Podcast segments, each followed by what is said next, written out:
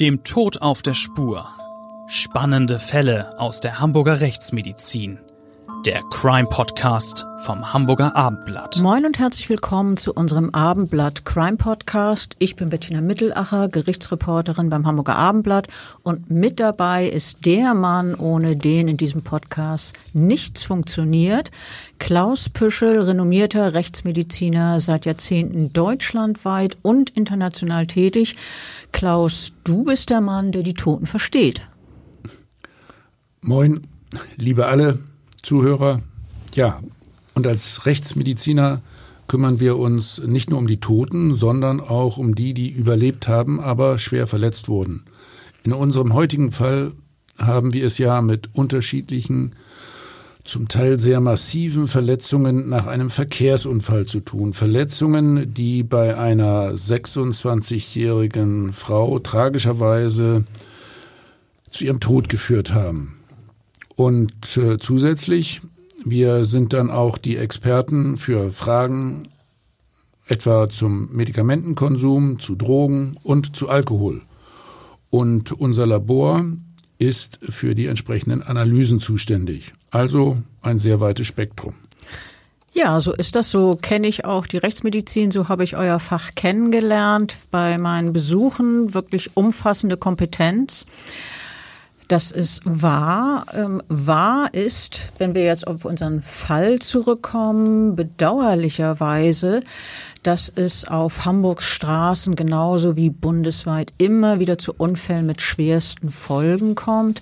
Es sind häufig auch Verkehrsunglücke, bei denen Alkohol am Steuer eine Rolle spielt, so wie in unserem heutigen Fall. Man darf darüber spekulieren, ob es zu diesem Verkehrsunglück auch gekommen wäre, wenn der Fahrer nicht betrunken wäre. Wie siehst du das, Klaus? Also für mich ist das ganz klar, eindeutig. Äh, der Unfall ist auf Alkoholkonsum zurückzuführen. Ohne Alkohol hätte es diesen schlimmen Unfall mit seinen äh, ja, bedrückenden Folgen äh, nicht gegeben. Immerhin hatte der 44-Jährige, als er sich an jenem verhängnisvollen 14. April 2020 ans Steuer seines Mercedes gesetzt hat, das war so gegen 18.30 Uhr, ja, da hatte er mehr als 1,5 Promille im Blut. Also dreimal zu viel. Äh, ja, er hätte null Promille haben sollen. Zu viel heißt dreimal mehr als eine Ordnungswidrigkeit darstellt. Und äh, erheblicher Alkoholgenuss, das wissen hoffentlich alle, führt dazu, dass die Risikobereitschaft erhöht ist, vor allen Dingen im Hinblick auf Kurvenfahren und erhöhte Geschwindigkeit. Gleichzeitig nimmt die Reaktionsfähigkeit ab, die Konzentration lässt nach. Zu bedenken, die Grenze der absoluten Fahruntüchtigkeit, die gesetzlich eindeutig festgelegt ist, die liegt bei 1,1 Promille. Und äh, ja, auch das ist in meinen Augen schon viel zu hoch. Also du hast ja eben die Folgen von Alkoholgenuss am Steuer dargelegt, also Risikobereitschaft, steigt, Reaktionsfähigkeit nimmt ab, Konzentration lässt auch nach. Das ist natürlich eine fatale Kombination, die die Wahrscheinlichkeit, dass es zu schweren Unfällen kommt, deutlich erhöht. Aber lass uns bitte erstmal schildern, was damals an diesem Apriltag im Jahr 2020 genau passiert ist. Also, ein Mercedes E350D rast über die Kieler Straße in Hamburg. Er fährt stadtauswärts, schert dann urplötzlich nach rechts aus. Also wenn wir uns vorstellen wollen, wie das aussah, dann hilft sicherlich, dass ein anderer Autofahrer, der Zeuge wurde, sich bei diesem Manöver an eine abprallende Billardkugel erinnert fühlte. Also für mich klingt das so, dass der Fahrer in dem Moment vollkommen die Kontrolle über sein Auto verloren haben muss. Diese Annahme würde ja auch bestätigen, was dann weiter passiert ist. Mit einem Tempo, also innerorts äh, und dann rekonstruiert, von etwa 80 Kilometer pro Stunde rammt der Mercedes einen Ampelmast, der komplett zerlegt wird. Und als sehr viel schlimmere Unfallfolge, in der Nähe der Ampel stehen zwei Menschen, die von dem Auto erfasst und durch die Luft geschleudert werden. Beide Opfer erleiden schwerste Verletzungen. Also so wie Zeugen das später im Prozess erzählt haben, muss man sich den Unfallort so vorstellen, dass überall Trümmerteile herumliegen. Und dazwischen sind dann also diese zwei Menschen, beide schwer verletzt. Eine 26-Jährige, die ganz vorn an der Ampel gestanden hat, ist jetzt zwischen der Karosserie des Autos und anderen Reifen eingeklemmt. Und es hat auch einen weiteren 32-Jährigen heftig erwischt. Die junge Frau hat tragischerweise den Unfall nicht äh, überlebt. Sie erlag äh, einige Tage nach dem Ereignis ihren äh, massiven Kopfverletzungen. Und der Mann, der von dem Mercedes ebenfalls erfasst wurde, musste danach viele Operationen über sich ergehen lassen.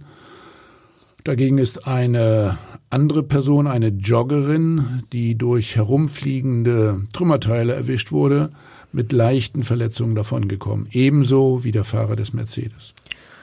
Ja, äh, was du eben gesagt hast über die äh, Menschen, die verhältnismäßig Glück gehabt haben bei diesem Unglück, war eben der, der Fahrer des Mercedes. Gut, der saß auch im Auto, war also geschützt durch die Karosserie. Ähm, dieser Mann hat wohl einen Schock erlitten bei dem Unfall und es hieß später, er habe einer Beamtin gesagt, er sei ganz normal gefahren. Eine andere Polizeizeugin berichtete, dass der Fahrer überhaupt nicht die Tragweite des Unfalls erfasst habe. Sie sagte dann aus, äh, über das Gespräch mit dem Mann, seine Hauptsorge galt seinem Auto. Er wollte wissen, wie stark es beschädigt war. Also Bettina, wenn wir einen Eindruck davon haben wollen, was damals passiert ist, dann hilft es natürlich, wenn man sich vergegenwärtigt, was die Zeugen später im Prozess gegen den Unfallfahrer ausgesagt haben. Du warst ja dabei. Der Mann, der damals 41 äh, Jahre alt war, wurde doch äh, wegen fahrlässiger Tötung angeklagt, oder? Das stimmt. Ihm wurde vorgeworfen, alkoholisiert und deutlich zu schnell unterwegs gewesen zu sein. Du hast es vorhin erwähnt, etwa 80 kmh ist natürlich in innerorts viel zu hoch. Der Angeklagte, wir nennen ihn hier in unserem Podcast Mehmet P., obwohl er eigentlich ganz anders heißt. Also dieser Angeklagte hat sich im Prozess vor dem Amtsgericht nicht selber geäußert, aber über seinen Anwalt ließ er erklären, ich bin der Täter, ich habe kein Mitleid verdient. Und danach wandte er sich dann selber an die Eltern dieser getöteten 26-Jährigen und den äh, 32-Jährigen, der ja das Unglück überlebt hat. Diese drei, also die Eltern der jungen Frau und der 32-Jährige, haben an dem Verfahren als Nebenkläger teilgenommen. Und an sie gerichtet sagte der Angeklagte, ich schäme mich, Ihm sei bewusst, dass seine Worte den Verlust der Angehörigen nicht mindern können, also den Verlust ihrer Liebsten. Ähm, äh, er habe doch sehr viel Leid und viel Schmerz verursacht. An diesem ersten Prozesstag haben die Angehörigen beziehungsweise der schwer verletzte Mann ja auf die Worte des Angeklagten eher verhalten reagiert wenn ich die Berichterstattung aus dem Prozess richtig im Kopf habe, die waren erstmal zurückhaltend, oder? Das erinnerst du ganz richtig. Äh, dieser Prozess fand gut zwei Jahre nach dem Unfall statt und die Eltern der an den Unfallfolgen, Unfallfolgen verstorbenen 26-Jährigen waren wohl noch voller Kummer. Ich kann das sehr gut nachvollziehen, dass das auch nach zwei Jahren äh, natürlich noch nicht verarbeitet ist. Man leidet unter dem Verlust. Ähm, der Eindruck war, dass diese Eltern die Entschuldigung des Angeklagten zwar wahrgenommen haben, aber sich zunächst nicht dazu äußern wollten, ebenso wenig wie der damals schwer verletzte 32-Jährige. Naja, äh, Hintergrund äh, wird ja vermutlich gewesen sein, dass äh, der Unfallfahrer, der Mehmet P., an jenem verhängnisvollen Tag sich gegen jede Vernunft entschieden hatte, ja, sich erstmal zu betrinken und sich anschließend trotzdem hinter Steuer zu setzen, das ist ja schon schwer zu verdauen, denke ich, für die äh, dann durch Trauer schwer, schwer betroffenen ja, Hinterbliebenen. Also das ist wahr. Du hast ja gerade aufgezählt, was der Mann äh, an jedem Tag getan hat. Also erst ordentlich Alkohol trinken, dann sich ans Auto setzen, äh, hinter Steuer setzen und losfahren. Ähm, ja, beides, beides ist ein No-Go. Also äh, hinzu kam, äh, zu dieser unglücklichen Kombination, höchst unglücklichen und auch sehr gefährlichen Kombination Alkohol und Autofahren, äh, dazu kam, dass der Mann nach eigenen Angaben eigentlich üblicherweise wenig Alkohol getrunken hat. Nur an diesem Tag, so meinte er, habe er sich eben nicht zurückgehalten. Was war denn passiert? Also dieser 41-Jährige, damals 41-Jährige, hatte ein Lebensmittelgeschäft, in dem er offenbar sehr viel gearbeitet hat, zu viel, wie seine Frau wohl meinte. Sie fand, dass ihr Mann sie viel zu viel mit den kleinen Kindern zu Hause alleine lässt und sie also die ganze Last der Kindererziehung und der Familie schultern muss. Ja, also zu diesem Thema äh, Alkohol kam dann der erhebliche Stressfaktor äh, hinzu. Äh, der Mann war mit seinen Gedanken sicherlich äh, nicht so wirklich am Steuer seines äh, starken Wagens. Übrigens, auch das ist zu berücksichtigen zur Erinnerung, wir reden über das Frühjahr 2020. Das war also der Beginn im Grunde der, der Corona-Zeit, eigentlich auch schon die Hochzeit der Probleme für die Familien. Kindergärten und Schulen waren geschlossen. Wir hatten einen Lockdown. Die Kinder waren also meist den ganzen Tag zu Hause und mussten ja dort äh, irgendwie möglichst sinnvoll äh, beschäftigt werden. Und äh, dazu brauchen sie eigentlich natürlich auch den Papa, aber der war nicht da. Ja, du hast vollkommen recht. Ähm, so erklärt sich dann auch, dass die Frau Familie mit P sich da offenbar zu stark mit der Erziehung der Kinder belastet fühlte. Ne, alle sind zu Hause, möglicherweise ist zu Hause nicht viel Platz. Äh, die Kinder können sich nicht draußen austoben, äh, können nicht in die Schule und in den Kindergarten. Ja, da gab es also zwischen Mehmet P. und seiner Frau heftigen Streit am Telefon. Ja, äh, andererseits muss man sagen, sowas kommt natürlich vor dass äh, man sich in einer Partnerschaft streitet, vielleicht auch, dass jemand hin und wieder aus Ärger und Frust einen über den Durst trinkt. Ja, das äh, ist zwar keine Problemlösung, aber das passiert. Äh, ich will das hier nicht bewerten. Aber was äh, Mehmet P. dann gemacht hat, das war extrem unverantwortlich. Er hat nicht nur viel zu viel äh, getrunken für seine Verhältnisse, ja, natürlich auch für, für unsere Verhältnisse. Beispielsweise scharfe Sachen wie Likör und auch Mischgetränke. Er hat sich dann vor allem danach noch ans Steuer seines Pkw Mercedes gesetzt. Oh, ja, und wie wir wissen, hatte er zu diesem Zeitpunkt circa äh, 1,5 Promille.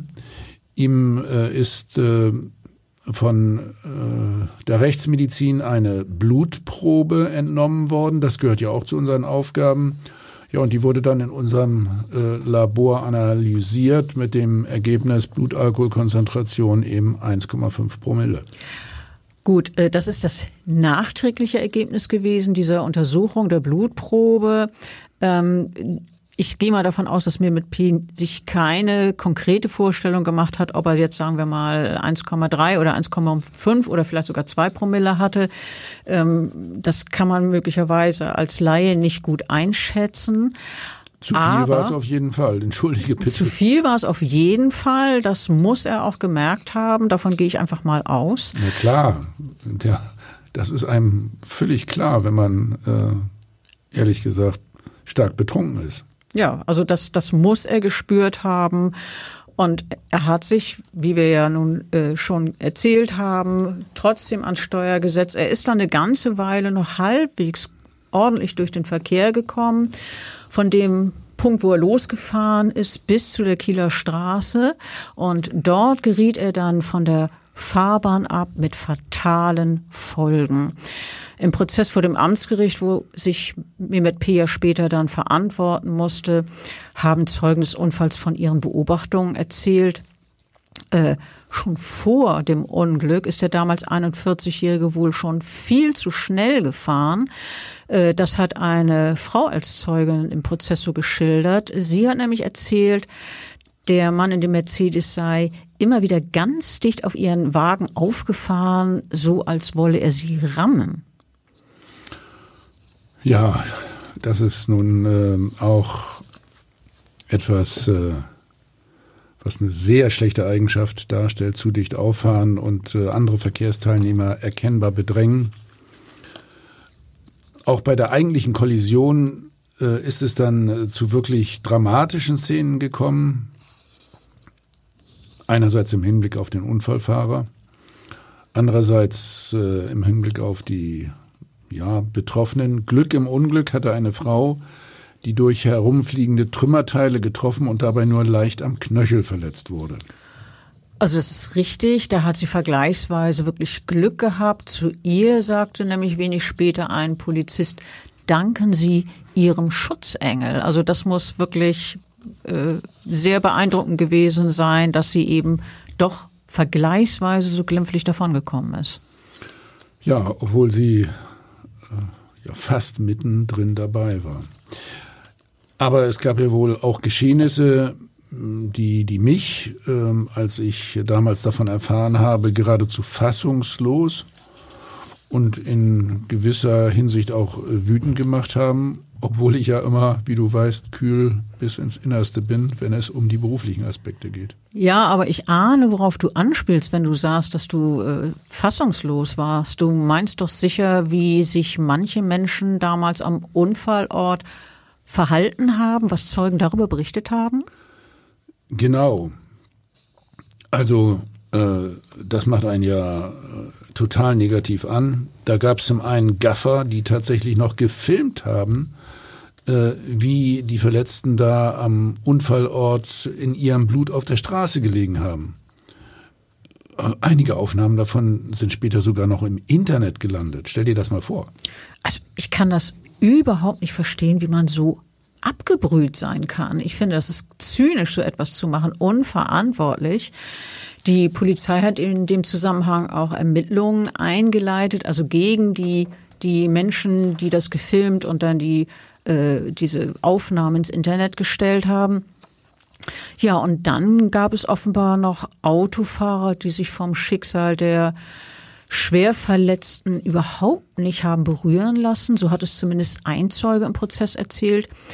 Ihn selber habe vor allem der Anblick der schwerverletzten Frau schockiert, hat der Mann gesagt. Ihr war durch die Wucht des Aufpralls mit dem Auto tatsächlich ein Bein abgerissen worden, also ganz furchtbare Unfallfolgen. Und der Zeuge erzählte, er sei zu ihr rübergelaufen und äh, dann habe er beobachtet, dass viele Autofahrer gar nicht angehalten hätten, sondern die seien um die lebensgefährlich Verletzte, die da wahrscheinlich in ihrem Blut auf der Straße herumgefahren.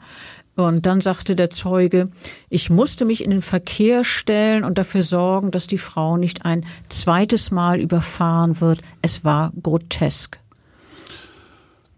Wir haben äh, übrigens äh, später versucht, den äh, Geschehensablauf zu rekonstruieren. Äh, ja, ich glaube, die Frau ist tatsächlich zwischen dem äh, Fahrzeug und dem Ampelmast äh, eingequetscht worden und der das Bein wurde ja abgerissen, weil das eben zwischen Stoßstange und äh, dem harten Mast äh, geriet. Also das war unsere Rekonstruktion.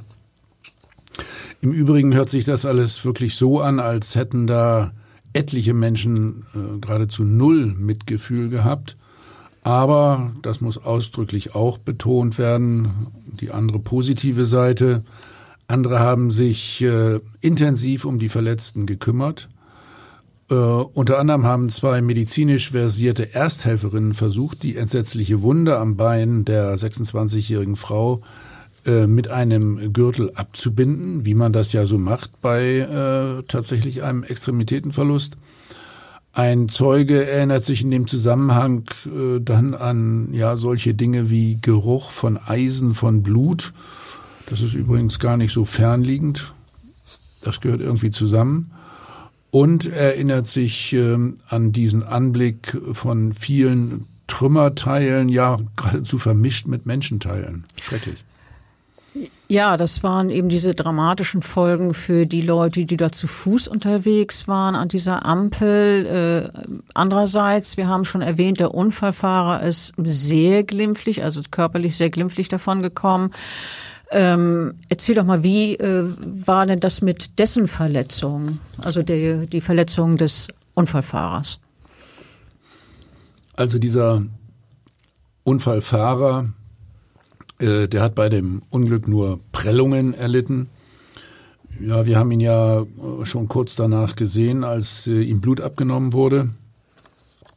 Der saß ja in einem ja, ziemlich, äh, ziemlich großen Auto und war durch die ihn umgebende Karosserie vergleichsweise äh, gut geschützt.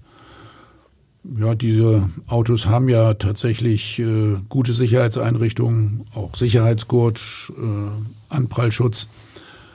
Ganz anders äh, geht den Fußgängern. Die haben eben keine, keinen Airbag, äh, die haben keinen Sicherheitsgurt und keine Karosserie. Also die Fußgänger werden dann direkt von äh, ja, diesen Geschoss, so kann man das ja auffassen, dieser Waffe dem Auto erfasst, dass die 26-Jährige unter anderem äh, die lebensgefährlichen Beinverletzungen Beinverletzung erlitten hat und ähm, dann später nach zehn Tagen im Krankenhaus starb. Das haben wir ja schon dargelegt. Mm, ihr medizinisches Hauptproblem waren übrigens zusätzliche äh, schwerste Kopfverletzungen. Äh, der 32-jährige Mann, der wurde ebenfalls äh, sehr schwer verletzt. Ähm, ein Oberschenkel war völlig zerschmettert äh, und an diesem Bein konnte eine Amputation gerade noch vermieden werden. Also dann war bei beiden Opfern wohl vor allem oder auch die Beine schwer geschädigt worden. Das liegt doch wohl daran, dass die Front des Autos die Opfer in etwa in Höhe ihrer Beine trifft. Demnach kommt es bei ähnlichen Unfällen auch zu genau solchen Verletzungen. Wie ist das, Klaus? Naja, bei äh, einer äh, Pkw-Fußgänger-Kollision, da muss man äh, prinzipiell ja folgenden äh, Ablauf unterscheiden beziehungsweise auch erwarten. Es gibt verschiedene Phasen. Zunächst einmal den direkten Anprall, an das Fahrzeug, äh, und zwar zunächst einmal im Bereich der Beine, Kontakt mit der Stoßstange, in diesem Fall kompliziert durch den Ampelmast. Dann äh, wird der Fußgänger entweder gleich weggeschleudert oder er wird auf das Auto aufgeladen. Es kommt zu einem Aufprall, vor allen Dingen auch einem Kopfaufprall, zum einen auf der Motorhaube und zum anderen an der Windschutzscheibe. Dann wird der aufgeladene Fußgänger abgeworfen, fliegt also durch die Luft, so war es ja auch hier beschrieben worden. Und äh, beim Aufprall landet er dann möglicherweise nochmal auf dem Kopf oder auch auf einem anderen Körperteil. Und äh, in den verschiedenen Phasen dieses Unfallgeschehens entstehen äh, diverse äh, Verletzungen. Und äh, ganz typisch fürs Anfahren sind die Verletzungen im Bereich der Beine und ganz typisch fürs Aufladen und das Anschlagen sind dann die Kopfverletzungen, die vor allen Dingen auch bei der Frau so schwer waren. Also solche Verletzungen seht ihr demnach regelhaft bei schweren Unfällen? Na klar, und schwere Unfälle, um das nochmal am Rande zu erwähnen, sind natürlich viel häufiger als sonstige Tötungsverbrechen. Also Verkehrsunfälle äh, und Verkehrsunfallopfer haben wir häufig zu untersuchen. Okay, ähm, zurück zu unserem Fall mit dem Mercedes-Fahrer. Der 32-jährige Fußgänger, der an jenem Apriltag 2020 von dem Auto erfasst wurde, der war nach dem Unfall zeitweise voll pflegebedürftig. Der hatte ja diese schwersten Beinverletzungen, über die wir gerade geredet haben. Er hatte so heftige Schmerzen, dass normale Medikamente kaum halfen, hat er im Prozess als Zeuge erzählt. Er musste zwölfmal operiert werden. Und zwei Jahre nach dem Unfall erzählte er im Prozess vor dem Amtsgericht, er sei zwar jetzt mittlerweile nicht mehr auf einen Rollstuhl angewiesen, müsse aber beim Laufen aufpassen, um nicht zu stolpern. Mein Traum ist es, wieder schmerzfrei leben, sagte er als Zeuge im Prozess. Auch psychisch mache ihm der Unfall weiterhin wirklich sehr zu schaffen. Also erzählte das beispielsweise, wenn er quietschende Reifen hört, dass ihn das triggert ähm, und, und wirklich in, in Unruhe versetzt. Und dann sagte er wörtlich, dann bricht mir sofort der Schweiß aus. Ja, äh, das nennt man manchmal auch Flashbacks. Ja, das ist bekannt. Ein Problem, psychisches Problem. Zum Urteil, wenn wir darauf äh, auch noch eingehen, das Amtsgericht hat doch schließlich eine Freiheitsstrafe von zwei Jahren äh, gegen den Unfallfahrer verhängt. Und äh, diese seien wegen der Dimension des Unfalls schon erforderlich. Das war die richterliche Überzeugung. Allerdings äh, wurde diese Strafe zur Bewährung ausgesetzt. Also der Unfallfahrer sollte nicht ins Gefängnis. Das ist richtig. Ähm, der Richter hob in der Urteilsbegründung hervor, dass sich der Angeklagte vor diesem Unfall nichts habe zu Schulden kommen lassen.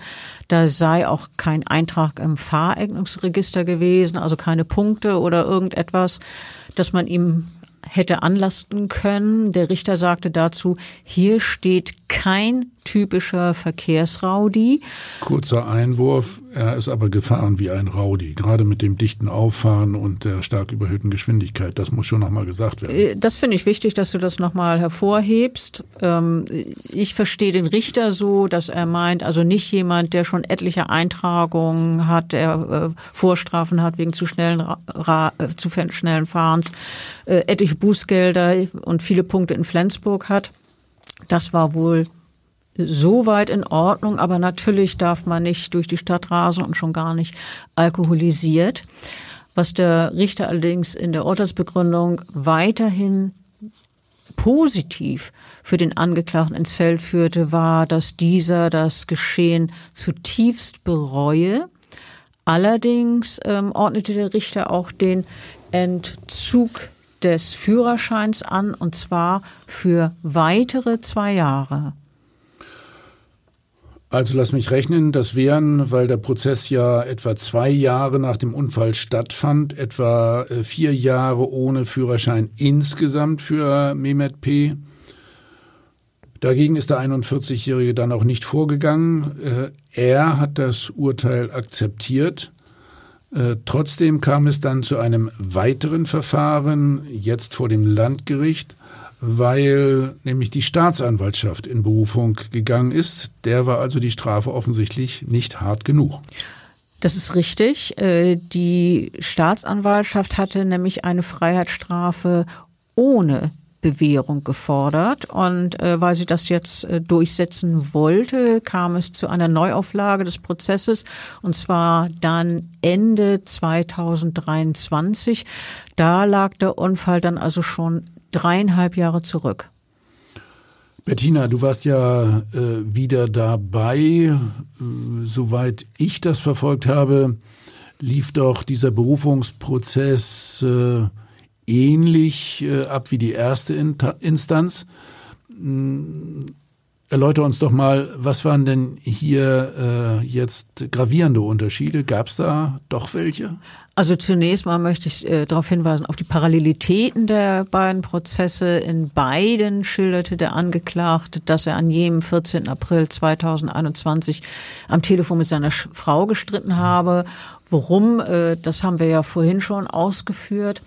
Äh, dann äh, sagte er, es habe noch etwas anderes gegeben, was ihn belastet habe an diesem Tag, nämlich ähm, es habe eine Rückforderung des Finanzamtes gegeben. Äh, der Mann war ja selbstständig und nun hat er offenbar Post bekommen, dass er ähm, viel Geld an das Finanzamt zahlen soll. Er sprach von 70.000 Euro. Und äh, diese Forderung habe ihn zusätzlich zu den Streit mit seiner Frau belastet, sagte der Mann im Berufungsverfahren. Und äh, in seinem Frust habe er dann eben wahllos hochprozentige Getränke in sich reingeschüttet. Unter anderem nannte er explizit kleiner Feigling und Mixgetränke, keiner Feigling. Ich habe es noch nie probiert. Äh, ich schon. Ich finde nicht, dass das so furchtbar lecker klingt, aber da sind die Geschmäcker natürlich verschieden. Ja, und nachdem er also diese ganzen äh, Alkoholiker konsumiert hat, setzte er sich ans Steuer, um nach Hause zu fahren. Das geht gar nicht. Genau. Ähm, wie gesagt, der Unfall lag äh, zum Zeitpunkt dieses zweiten Prozesses schon äh, deutlich mehr als drei Jahre zurück. Und wie es dem Angeklagten mittlerweile ging, darüber hat sein Verteidiger Auskunft gegeben. Demnach bereue mir mit P die Zahl, die Tat zutiefst, sagte der Anwalt, und weiter führte der Verteidiger aus, er schläft schlecht, träumt schlecht. Der Unfall und die Folgen für die Opfer seien für den Mann eine sehr, sehr hohe Belastung. Ja, und der Angeklagte selber sagte er, äh, dass er für den Tod eines jungen Menschen verantwortlich sei, nämlich die 26-Jährige, von der wir ja schon gesprochen haben, äh, diese Bürde werde ihn, sagte der Angeklagte, Zitat, ein Leben lang belasten. Ähm, Im Prozess, zweiten Prozess, und das ist jetzt ein Unterschied, äh, insbesondere zum Amtsgerichtverfahren, kam vor allem der Mann zu Wort, der an der Ampel sehr schwer verletzt wurde. Ja, nochmal zu seinen Verletzungen. Wir haben ja immer von dem einen äh, hochgradig verletzten Bein gesprochen. Das war wirklich erheblich. Äh, er hatte aber äh, tatsächlich Frakturen beider Beine, zusätzlich auch noch äh, Brüche am linken Arm und äh, eine erhebliche Schulterverletzung. Für eine ganze Zeit war äh, letztlich nicht klar, äh, ob das Bein äh, ja entweder amputiert wird oder ob es eventuell auch gelähmt bleiben würde. Zuletzt konnte er ja wieder ein wenig laufen. Äh, Bettina, äh, das war jetzt ein kurzes medizinisches Update. Äh, wie es ihm aber wirklich geht, darüber hat der Mann äh, dann versucht, äh, Auskunft zu geben. Zunächst einmal Erinnerungen an den Unfall als solches sind bei ihm wie ausgelöscht. Ja, genau so hat er das geschildert im Prozess. Ähm, er sagte nämlich, er erinnere nur noch, wie er an der roten Ampel wartete und was danach geschah, das ist für den 32-jährigen Zitat nur noch ein schwarzes Loch. Er sagte, er wisse nur noch, wieder Zitat, dass ich im Krankenhaus aufgewacht bin. Also der muss äh, zumindest auch ein Schädelhirntrauma gehabt haben, so zumindest im Sinne einer Gehirnerschütterung, vielleicht ohne bleibende Schäden, aber sonst ist das, äh, denke ich, nicht so erklärlich. Du meinst diese Amnesie, dass, dass ja. er vollkommen äh, ja, ohne der, Erinnerung ist? Der, äh, naja, wenn man den Unfall Revue passieren lässt, dann ist er wahrscheinlich schon mit dem Kopf aufgeschlagen. Also wir haben ja schon gesagt, dass er zwölfmal operiert werden musste und er war vom Beruf Krankenpfleger, also sein erlernter Beruf. Und äh, er hat erzählt, dass er wegen der Spätfolgen des Unfalls in diesem Beruf nicht mehr arbeiten kann. Er ist mittlerweile in anderer Funktion in einer Klinik tätig. Und dann sagte der Hamburger noch, der Unfall hat irreparable Spuren hinterlassen. Unter anderem sei sein Gleichgewicht extrem eingeschränkt. Es ist jeden Tag präsent, dass ich nicht mehr so kann wie vor vier Jahren, erzählte er. Ja, kann ich gut verstehen in jeder Hinsicht. Und insgesamt klingt das natürlich heftig. Äh, diese Unfallfolgen werden den Mann sicher sein Leben lang beeinträchtigen. Gleichwohl hat der äh, Zeuge dann doch die Entschuldigung, die der Angeklagte an ihn gerichtet hat, akzeptiert, oder? Nicht nur das, der Zeuge betonte auch, dass er finde, dass der Unfallfahrer nicht ins Gefängnis soll. Der Zeuge, also dieser schwer verletzte Mann, sagte dann, ich glaube, wir sind alle genug bestraft mit dem, was wir hier haben. Ähm, er hat daran erinnert, dass der Angeklagte zwei kleine Kinder hat. Darüber haben wir ja vorhin auch schon gesprochen.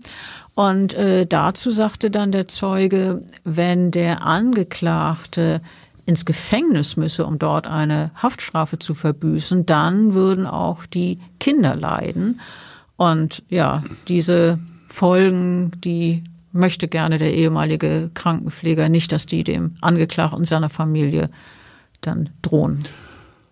Ja, schon eine sehr honorige Einstellung auf Seiten dieses schwer verletzten Mannes, ja, der hier tatsächlich äh, Opfer war.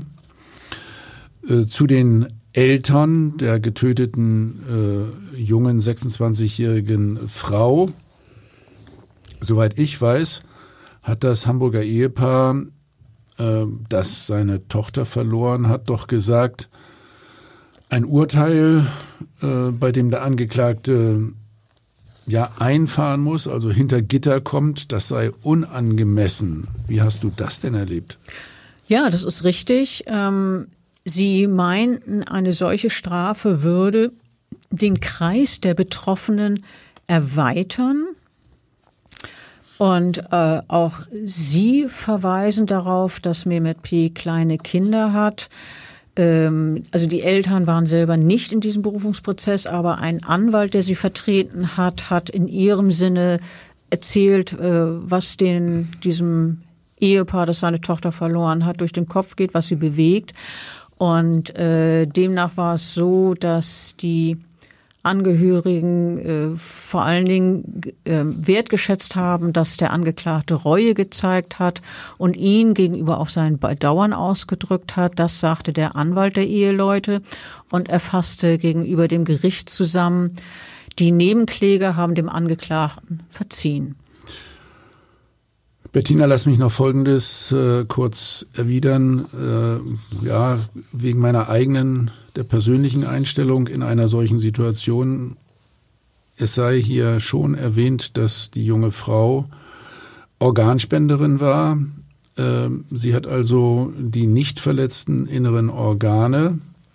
Sie war ja schwer am Kopf verletzt, also die inneren Organe hat sie tatsächlich als Organspenderin für andere gegeben. Natürlich äh, haben die Eltern da entsprechend zugestimmt. Insgesamt offensichtlich eine sehr menschenfreundliche Familie. Das klingt ganz danach. Ja. Also am Rande Themawechsel wieder. Herausgekommen ist in diesem Prozess äh, dann äh, wiederum eine Bewährungsstrafe und zwar wegen fahrlässiger Tötung und äh, Alkohol im Straßenverkehr, 18 Monate Haft. Äh, die Staatsanwaltschaft äh, hatte äh, jetzt äh, eineinhalb Jahre beantragt als Freiheitsstrafe, allerdings ohne Bewährung. Bettina versucht doch mal zu erklären, wie das Gericht sein Urteil begründet hat. Was haben die gesagt in der Urteilsbegründung? Also das Strafmaß, das war ja, entsprach ja dem, was die Staatsanwaltschaft gefordert hat. Aber auch hier beim Prozess vor dem Landgericht haben wir eben diesen, wieder diesen Unterschied. Staatsanwaltschaft wollte ohne Bewährung. Das Urteil erging mit Bewährung. Ähm, und äh, ein wesentliches Kriterium aus Sicht des Gerichtes war, dass der Angeklagte zur Tatzeit unbestraft war und im Prozess die Verantwortung für die Tat übernommen habe. Zudem handele es sich um eine Fahrlässigkeitstat, also er ist nicht wirklich bewusst und absichtlich in diese Menschen reingefahren. Ich glaube, das können wir ihm zugestehen, auch wenn wir ja nun äh, mehrfach betont haben, wie unverantwortlich er gehandelt hat. Aber ich glaube, wir können alle davon ausgehen, dass er den Tod der Menschen bzw. die schweren Verletzungen nicht gewollt hat. Ja, und ähm, außerdem meinte das Gericht, dass die Wahrscheinlichkeit, dass der Mann sich zukünftig nichts mehr zu Schulden kommen lasse, hoch sei. Und der Unfallfahrer habe zudem immer betont, dass ihm das Geschehene unendlich leid tue. Ähm, Klaus, mal allgemein gesprochen, wir haben ja schon an, eingangs angesprochen, dass der Konsum von Alkohol unter Umständen erheblichen Einfluss auf das Fahrverhalten hat. Was passiert da genau? Also Alkohol und Straßenverkehr passen natürlich äh, überhaupt nicht äh, zusammen. Wir haben das ja alles auch schon angedeutet. Die äh, Konzentrationsfähigkeit lässt nach, äh, man ist unaufmerksam, es kommt eine gewisse Müdigkeit dazu. Das Bewusstsein ist auch sehr stark eingeengt, die Reaktionen werden langsamer, es treten Sehstörungen auf, das Blickfeld ist eingeengt. Ähm, also die Reaktionen äh, lassen stark nach. Andersherum, es kommt zu einem sehr stark übersteigerten Leichtsinn, eben überhöhte Geschwindigkeit, zu schnelles Fahren in den Kurven. Alles Dinge, die sich mit dem Straßenverkehr überhaupt nicht äh, vertragen. Und äh, deswegen kann man immer nur wieder betonen, und das ist ja auch gesetzlich eindeutig festgelegt, äh, dass man äh, unter Alkoholeinwirkung auf keinen Fall äh, am motorisierten Straßenverkehr teilnehmen darf. Ich glaube, damit hast du das äh, sehr deutlich und eindrücklich zusammengefasst. Die Quintessenz unserer heutigen Folge, Podcast-Folge ist demnach also, am besten überhaupt kein Alkohol trinken, wenn man weiß, dass man noch Auto fahren muss. Ja, äh, völlig klar. Das steht ja auch gleich sozusagen in Paragraph 1 Straßenverkehrsgesetz. Äh, man muss gesund sein, man muss fit sein, man muss sich in der Richtung auch pflichtgemäß selbst prüfen. Äh, aus meiner Sicht ganz klar null Promille, keinerlei Drogen, und das Auto muss wach und aufmerksam geführt werden. Ich wiederhole mich. Ähm, wenn ähm, ein solches Fahrzeug äh, ja bei einem alkoholisierten Fahrer außer Kontrolle gerät, dann wird das zu einer tödlichen Waffe. Das zeigt unser äh, heutiger Fall und die unschuldigen Fußgänger haben wenig Chancen. Und äh, äh, ich grüble immer, und wir haben das ja versucht an diesem Fall zu erläutern, äh, wie es äh, mit den äh, Unterschieden ist, fahrlässige Tötung im Straßenverkehr und absichtliche Tötungsdelikte auf der anderen Seite. Zahlenmäßig kann ich sagen, sind tödliche Straßenverkehrsunfälle ja für, für mich als Rechtsmediziner beruflich viel häufiger Routine, also böse, negative Routine. Wir haben damit mehr zu tun als mit Tötungsdelikten und das Thema Alkohol ist in der Rechtsmedizin leider äh, sehr häufig im Zentrum. Äh, gut, das nochmal gesagt zu haben. Also ich hoffe, unsere Hörer haben da auch ein bisschen was draus gelernt und vielleicht ändert der eine oder andere ja jetzt sein Verhalten und achtet noch sorgsamer darauf, dass er eben absolut klarem Kopf sich ans Steuer setzt und eben nur und ausschließlich mit klarem Kopf, also ohne vorher getrunken zu haben. Ja, vielen Dank, dass äh, du hier wieder da warst und mit mir diesen Fall besprochen hast und ich freue mich natürlich auf eine nächste Folge. Na, und äh, ich hoffe, die Zuhörer freuen sich auch darauf. Und tschüss. Tschüss.